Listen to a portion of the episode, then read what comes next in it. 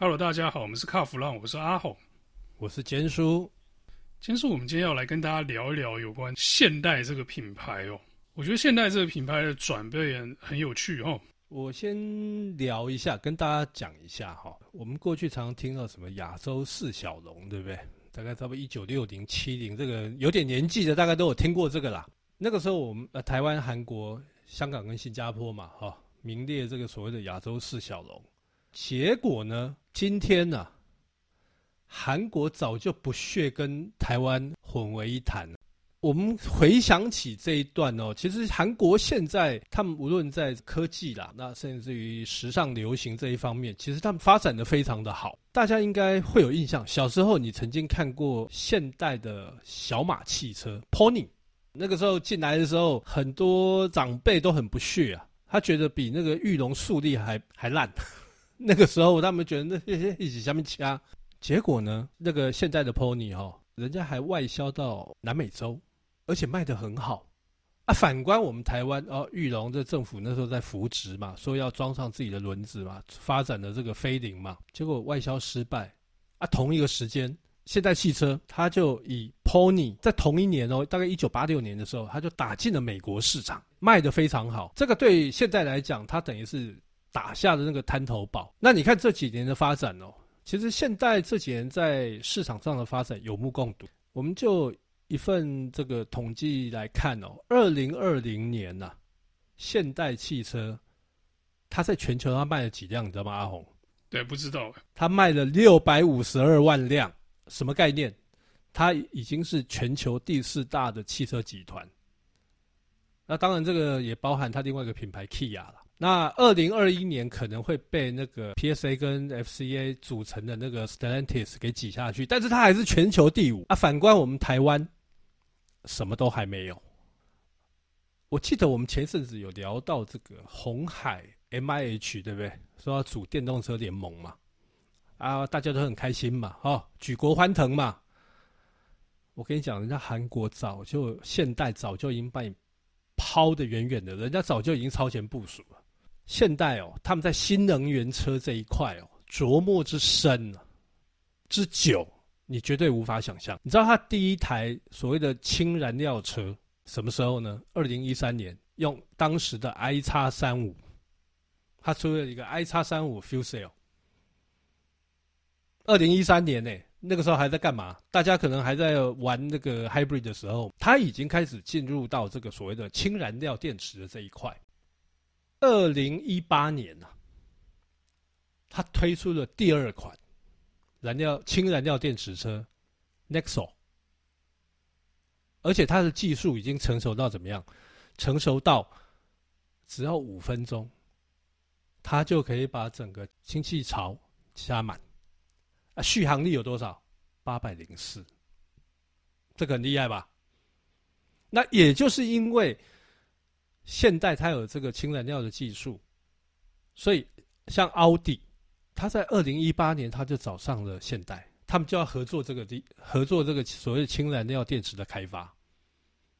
那其实这个都是很多汽车界的人士始料未及，因为他们觉得哇，现代怎么一下子就跳跃式的让进步，让大家觉得很讶异啊。我觉得在这个技术的这方面呢、啊，其实现代在台面下的这些研发的动作，其实比我们想象中多非常多了。对，因为其实哈，在台湾卖的现代的车种，之前在卖的车种，就大部分都是传统车嘛，就是轿车、SUV，然后传统的内燃机。对，对，对，对，对。我们比较看不到像你刚刚提的这个 Nexo 啊，或者是 iX 三五的 Fuel Cell 这种车型啊，因为这毕竟实验性质浓厚，代理商不可能拿它来卖。是，所以我们就很容易忽略掉，就是说，现代在研发新技术的时候所投注的心力哦。嗯，那你看，像我们可能在注意这种新技术的时候，都会去看欧洲，欧洲的这老车厂怎么做嘛，对不对？日本的这些车厂怎么做？又或者是说，美国车厂又发展什么技术？我们很容易就忽略了韩国的这个现代到底在干嘛哦。对，其实就在我们这忽略这一块的时候呢，嗯，他们其实在。私底下就已经默默的用力一直在做一些研发哦，他做的可深了。像刚刚讲这个 fuel cell 就是一个很好的例子哦。是，以前我们讲到 fuel cell，宾士啊，日本啊，对，那谁会想到现代？不会，我们做汽车媒体人都没注意到了，那更何况一般人呢？对不对？阿鹏，虽然说现在电动车当道，但是你知道，现代看得更远。他把氢燃料电池当做是终极目标，所以他在二零二零年的时候，去年哈，去年三月，他在瑞士啊发表了一款十八吨的氢燃料电池卡车。氢燃料电池卡车，我觉得可以接受，但发表一款，你说野心勃勃，听起来实在是不太像哦。哎、呃，开玩笑，哎、欸，他已经卖了，他投入了五十辆氢燃料电池的卡车，你有听过谁？一口气投入五十辆吗？所以他已经在瑞士实用化了，就对了。是，已经开始在路上跑了。那为什么他们会选择瑞士哦？其实这很有趣哦。呃，他们发表这一台叫 H2 Excite，它的续航力超过四百公里。我刚才就讲他为什么会选择瑞士。第一个，因为呢，瑞士有一半以上的能源是水力发电。那他们可以从这个这个借由水资源，哦，电解，它可以透过电解，然后从水中提出了它所需要的绿氢能。还有一个，瑞士是不是都高山？我们之前出差有去嘛，都是高山比较多嘛，对不对？而且又冬天又寒冷，锂电池。只要在寒冷的地方，效能绝对大打折。可是氢燃料电池它没有这个问题。应该说是氢燃料电池的特性哦，比较接近传统内燃机嘛。是，那你只要能背着氢气走，那它就可以发动，它就可以提供动力嘛。对对，对，对，对。你刚刚说这个瑞士的绿氢能哦，这个很有趣。我觉得你刚刚讲绿氢能，可能有些听众听不太懂。嗯，你你解释一下，你解释一下。刚才有提到，瑞士有一半的电力是水力发电。对，那水力发电它是利用，它是靠这个水的那个落差哦。对，用那个落差的动能转换成电能哦，所以它是非常环保的电力来源哦。那基本上它不是什么烧煤啊，也不是什么核能啊，什么都不是，它就是单纯的利用位能哦。那氢气怎么来？氢气用电解水来的。既然它的这个电力是来自水力发电这种没有这个所谓的污染的这个电力，就拿这个电去电解水，嗯、它等于是说环境的负担是最低的。对，那大家注意一点，我讲的是环境的负担最低，并不是费用最低。嗯嗯嗯嗯，因为费用最低的肯定不是这个电解水制造氢气啊，费用最低的是别的方法，但是呢会造成额外的污染。瑞士会用这样的能源的选择，我觉得也不意外。因为其实从以前瑞士人呢，好像都还蛮讲究这一块，讲究这个环保这一块。那另外就是他们的平均国民所得高嘛，然后知识水准也高，所以他们很容易接受这样的的东西哦。所以在瑞士推广这个氢燃料电池卡车，似乎也是很合理。而且我跟你讲，现代他们的目标，你知道他到二零二五年，他要投入几台在瑞士的路上行驶吗？我刚才讲那个卡车哦，氢燃料卡车十八吨，你猜猜看，在五年三百部吗？错，一千六百部。没有，就是瑞士的十八吨的市场，就用它的这个氢燃料车种去排挤传统内燃机车，就对。对，那我觉得他这一招呢，我觉得应该在瑞士他会很受到欢迎。哦，那同样的，其实呃，现在他们在去年呐、啊，在奥地利、德国、荷兰、挪威，他们去年在选，但因为刚好碰到疫情的关系，所以整个计划可能延宕。他们也要做这个所谓的氢燃料卡车的运行，在刚刚我说的那四个国家，他们会选两到三要启动类似的东西。其实你看哦，这样子。算起来哦，现代啊，比那些只会跟欧盟政府哀哀叫的德国车厂还有利一点。你说那些德国车厂去哀说这个六七级环保不可能嘛？他现代就默默的就把这个氢动力卡车丢下去试运行这样子？我刚刚忘了提呀、啊，之前哎，刚刚我们不是在先前我们提到有一台那个 Nexo 吗？是第二台的燃料电池车嘛，对不对？它曾经创下一个世界纪录哦。他用平均哈，平均时速大概六十七公里，用一整桶氢哦，他跑了多远嘛？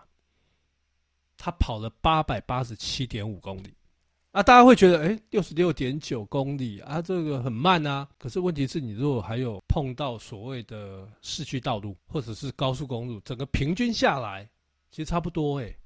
均速六十六点七其实不算慢了，说真的，那不算慢了。六六点九啦，六六点九，嗯，正常在市区开车哦，在台北市走走停停的这个均速大概是快两倍啊。台北市市区走走停停均速大概是三十以下。那你六十六点九哦，其实我觉得那应该是大部分都是乡间小路跟高速公路的的路况了，比较多，比较多。不论如何呢，不管它路况怎么样，那一桶氢让它跑八百多公里，我觉得这很厉害啊，很厉害哈。因为其实加氢是一个氢燃料车的罩门哦，因为加氢的时候会耗比较多时间啊，但是其实现在跟电动车充电相比，加氢算很快了，已经快很多了。对，而且刚才有提到说加氢五分钟而已嘛。那以前加氢可能是要加十几分钟的，现在技术就让它这个加氢时间缩短了，缩短到五分钟。所以我觉得，你看这个现代的技术力哦，绝对不是像一般民众他们在所想象的，就是说还停留在以前。先说完，那你刚在我们开录之前，你有跟我讲一个什么二零二五计划？那现代这个二零二五计划具体上到底是要做些什么？OK。这个计划它全名叫做 Smart Mobility Solution Provider，它总投入金额哈是美金美金哦五百二十亿，换算成台币哦差不多一兆多，哇，这投资金额不小呢，很大好不好？投了这么多钱，他到底想干嘛呢？他想干嘛，对不对？他在二零二五年之前呢，他要推出三十款的新能源车。哦，那我们就讲。撇开这个已经很成熟的这个 hybrid 跟 plug-in，单单这个纯电动，它在全球它就要销售五十六万辆。哦，它有十二款，他们的目标是十二款，然后在全球要卖一年要卖五五十六万辆。然后呢，氢燃料电池，它总共要卖十一万辆。这都是年销的数据，那其实听起来是蛮可怕的哦。是，而且更可怕的是，他们也要发展所谓的都会空中移动。这个在现在好像很多人就开始要往天上发展嘛。好，那另外一个呢，他们预计在二零二二年，也就是明年呐、他们要推出所谓的 Level Three 自动辅助驾驶系统。明年推出，它是要推这个量产的版本，还是就是又是像其他那些品牌，就是作为一个什么限定行驶区域啦，或者是什么限定租赁这种半实验性质的？因为哈，这个东西我说稍微讲一下，这个会依照很多国家他们的法规呀，因为法规的限制啊，很有可能他们会现在要么韩国，要么美国。他们会先推这个所谓的 Level Three，好，然后再慢慢的再到其他国家去。不过还有一个啦，他们也要成立一个新的品牌，叫做 H Two，这是专门为氢燃料电池车去设的一个品牌。现在光这个所谓新能源车哈，现在已经有 Ionic，那现在又加了一个 H Two，你看它分得很清楚哦。Ioniq 就是纯电，H2 它就是氢燃料，所以你看它野心之大，规模之大，所以难怪人家现在是全球第四大的汽车集团呢、啊。哎、欸，其实这个策略跟某些欧洲车厂听感觉还蛮像的、哦。你说这个它的电动车品牌叫 Ionic，对，这个我们大家都知道。氢燃料的品牌叫 H2，这个可能大家比较少听到。嗯嗯，那这不就像是？欧洲品牌的电动车都成立一个子品牌来做电动车嘛？是，其实，在品牌操作策略上倒是欧化的还蛮彻底的。欧化很彻底，很彻底。所以你看看这个这个韩国的进步哦，现代的进步，我我觉得是有目共睹。只是说，台湾的民众哦，对于现代这个品牌，我觉得大家应该是试着用很开放的心态，试着去了解这个品牌。其实它有很多的技术力，已经超过日本。哦，那不管它的造车品质啊，各方面也好，其实已经超过日本车。当然啦，我们刚才在谈的都是现代的部分嘛。那我们回过头来看看台湾的部分，其实我们前阵子试过了那个 Kona EV 嘛，这个呢是现代在纯电动的部分，应该算是首部曲。但是真正真正的电动车，整个架构在电动车平台的 Ioniq 5，明年要进来。所以到时候总代理他们那边应该会有一些动作，可能他们会有专属的展间啊、充电硬体设备啊等等等。好，因为因为总代理那边还没有比较详细的说明，所以当然我们也会陆陆续续的去询问啦。可是照你刚刚讲这个全球策略，嗯、大量的电动车的新品哦。不只是新的型号，还还有这个大量的这个销售数量，预预期的这个销售数量是。我觉得明年我们或许可能可以看到不止这个 Ionic Five 这一台现代的电动车，搞不好不止一辆啊，搞不好连六都有了，Ionic Six 都有可能。对，我觉得它接下来这个嗯电动车的产品的速度哦，推出的速度可能会比我们想象中还来得更快一点哦，很有可能。那我们从刚才这个谈的这些故事里面哦，听到现代从这电动车啊跟氢燃料车这个双轨并进哦，以及是对未来庞大的这个计划，我们不止感到震惊，而且也感受到这现代对于车辆的这个热情哦。